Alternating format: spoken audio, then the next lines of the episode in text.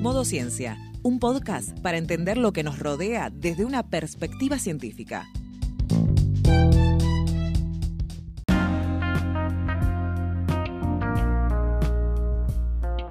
Prepárate unos mates, un té o un café, que ya activamos el modo ciencia.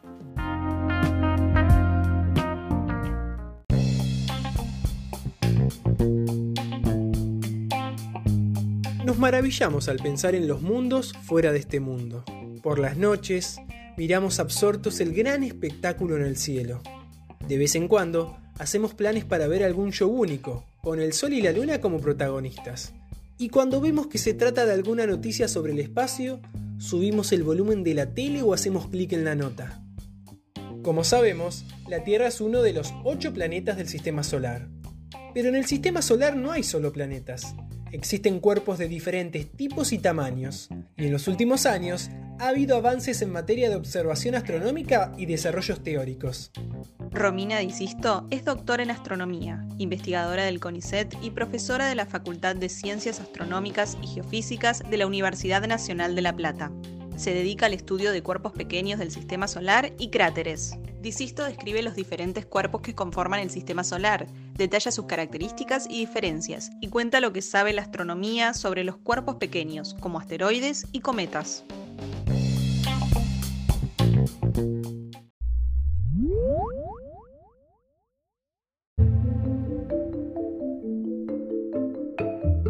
En los últimos años, la observación astronómica ha avanzado notablemente y en particular el descubrimiento de planetas y sistemas planetarios en otras estrellas, que incluso son muy diferentes al nuestro, ha cambiado lo que conocíamos y planteado nuevos paradigmas en las ciencias planetarias en general.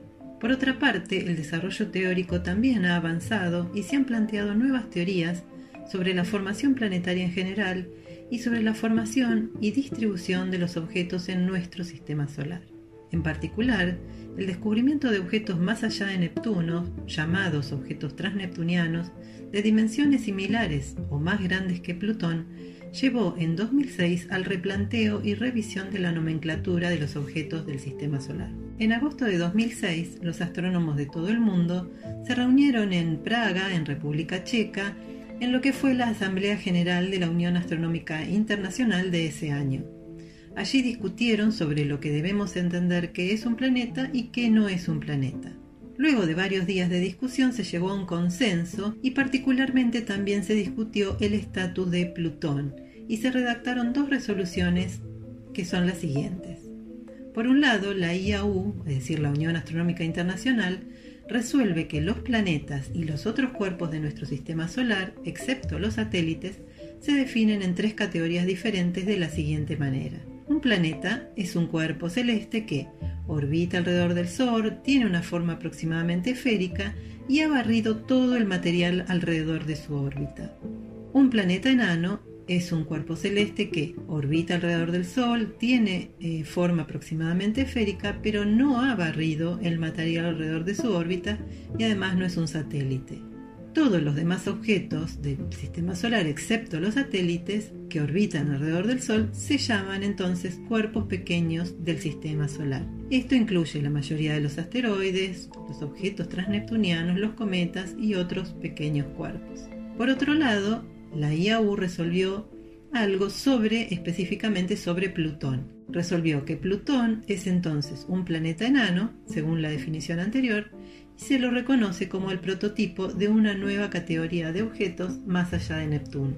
La diferencia entre planeta y planeta enano se debe entonces a un paso crucial en el proceso de formación planetaria. Los planetas se forman a partir de un disco de gas y polvo alrededor de la estrella, los granos de polvo se van agrupando en granos cada vez más grandes y en este proceso, cuando se forma un objeto con masa suficiente como para devorar o dispersar todos los objetos pequeños a su alrededor, entonces el producto es un planeta. Es decir, el planeta ha limpiado de objetos toda la vecindad de su órbita. Si esto no sucede y quedan objetos pequeños alrededor, entonces el proceso de formación planetaria no pudo concluir y el objeto se denomina planeta enano. Entonces, ¿qué podemos observar en nuestro sistema solar? Bueno, el mismo está formado por el Sol, que es la estrella central, los ocho planetas, Mercurio, Venus, Tierra, Marte, Júpiter, Saturno, Urano y Neptuno, hasta el momento cinco planetas enanos, Ceres, Plutón, Eris, Makemake y Jaumea, asteroides, cometas, gas y polvo interplanetario, los satélites naturales de los planetas y cuatro sistemas de anillos planetarios alrededor de los planetas gigantes. El sistema se formó a partir de la condensación de una nube interestelar de gas y polvo llamada nebulosa solar, la que dio origen a un disco de gas y polvo alrededor del Sol, del cual se formaron todos los objetos del sistema por lo que se llama acreción de material. Entonces tenemos los cuatro planetas exteriores, que son dos planetas gigantes gaseosos, Júpiter y Saturno, con un núcleo probablemente sólido o tal vez líquido, esto no se sabe con certeza, y con la mayoría de su masa en forma de gas, y los dos planetas gigantes helados, Urano y Neptuno, compuestos de hielo, roca y gas. Hacia el interior del sistema están los planetas interiores o terrestres, Mercurio, Venus, Tierra y Marte, llamados así por semejanza con la Tierra y por estar formados principalmente por silicatos. Entre los planetas terrestres y los gigantes, más precisamente entre las órbitas de Marte y Júpiter, se encuentra el denominado cinturón principal de asteroides. Estos son pequeños cuerpos que son, como dijimos, restos del proceso de formación planetaria de nuestro sistema solar, y se encuentran mayormente en este cinturón, aunque en realidad los hay por todo nuestro sistema. En general son rocosos, algunos metálicos y los más alejados del Sol son ricos en agua, materiales volátiles y carbón. El primer asteroide fue descubierto en 1801, se lo llamó Ceres, tiene unos mil kilómetros de diámetro y se le asignó el número 1. Ahora Ceres, como dijimos, es un planeta enano. Palas y Vesta son entonces los dos asteroides más grandes del cinturón que miden alrededor de la mitad de Ceres. Desde entonces se han identificado más de un millón de asteroides y continúan descubriéndose nuevos. No se sabe exactamente el número total de asteroides, pero se cree que puede haber más de un millón de ellos de más de un kilómetro de diámetro y muchos más más pequeños. Es decir, en nuestro sistema solar, como producto de lo que es el proceso de formación planetaria, hay muchos más objetos pequeños que grandes. Los asteroides chocan con la Tierra todo el tiempo. Regularmente se detectan explosiones producidas por pequeños asteroides que chocan con la atmósfera superior. Los impactos de asteroides son, así, un hecho común y ordinario en el sistema solar. La prueba está en los cráteres que presentan la superficie de cualquier cuerpo sólido del sistema por ejemplo, nuestra Luna que está repleta de cráteres. En la Tierra, sin embargo, los procesos geológicos borran los cráteres de impacto rápidamente y además la atmósfera filtra los pequeños impactores. Por lo tanto, es eh, difícil ver cráteres de impacto. Solamente eh, han sobrevivido en nuestra historia los impactos más grandes.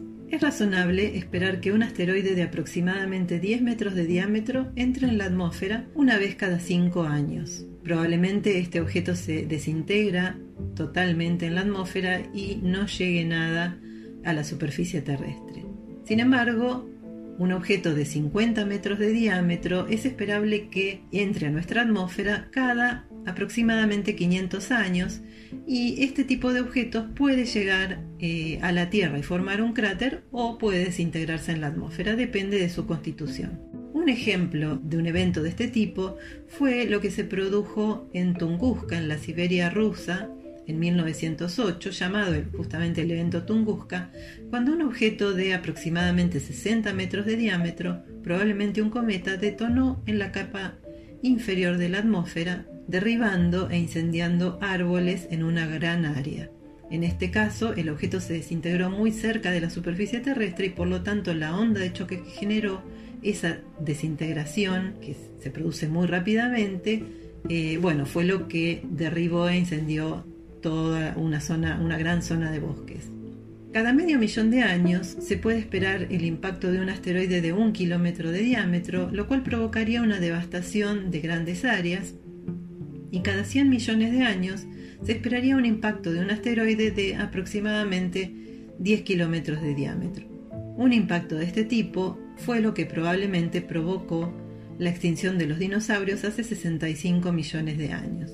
Los asteroides que tienen chances de chocar con la Tierra se los denomina NEOS, por sus siglas en inglés Near Earth Objects, o asteroides cercanos a la Tierra, y existen programas en el mundo que se dedican a la búsqueda y seguimiento de estos objetos para prevenir justamente los posibles impactos.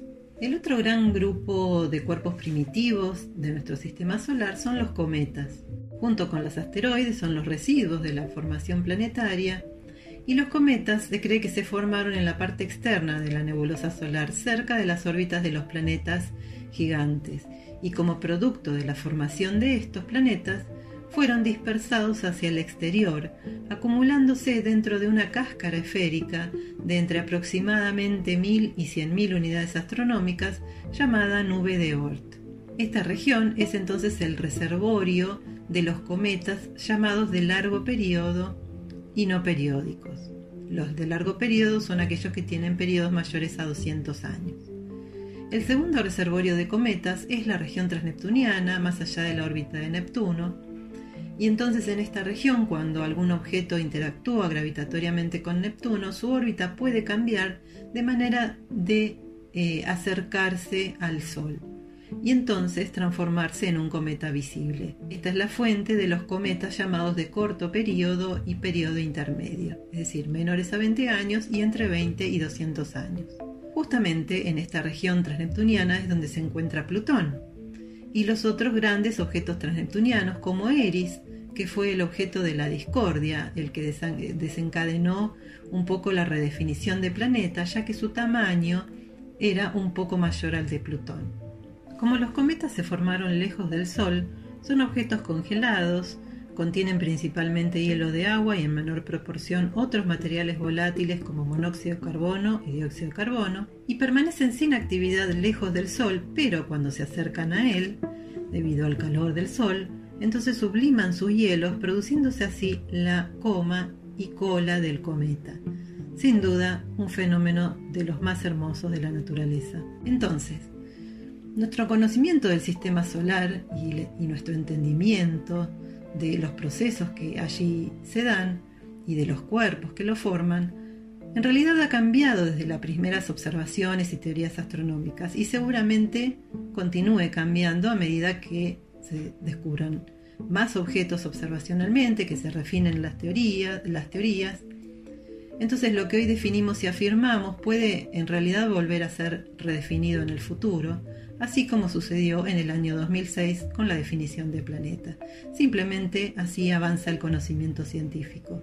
Lo importante es que tengamos eso en mente y la tranquilidad, la convicción, la convicción para afrontar estos cambios como algo constructivo y positivo, porque en definitiva lo que queremos todos es siempre entender un poquito más la naturaleza.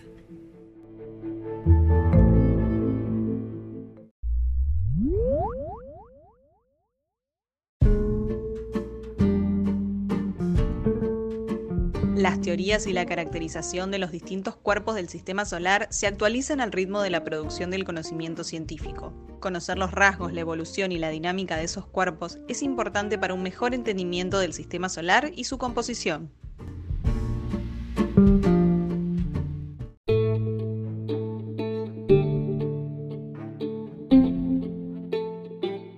Podés volver a escuchar este y otros episodios en Spotify y YouTube. Suscríbete a nuestro newsletter en citecus.com barra newsletter. Encontranos en las redes sociales como Citecus OC.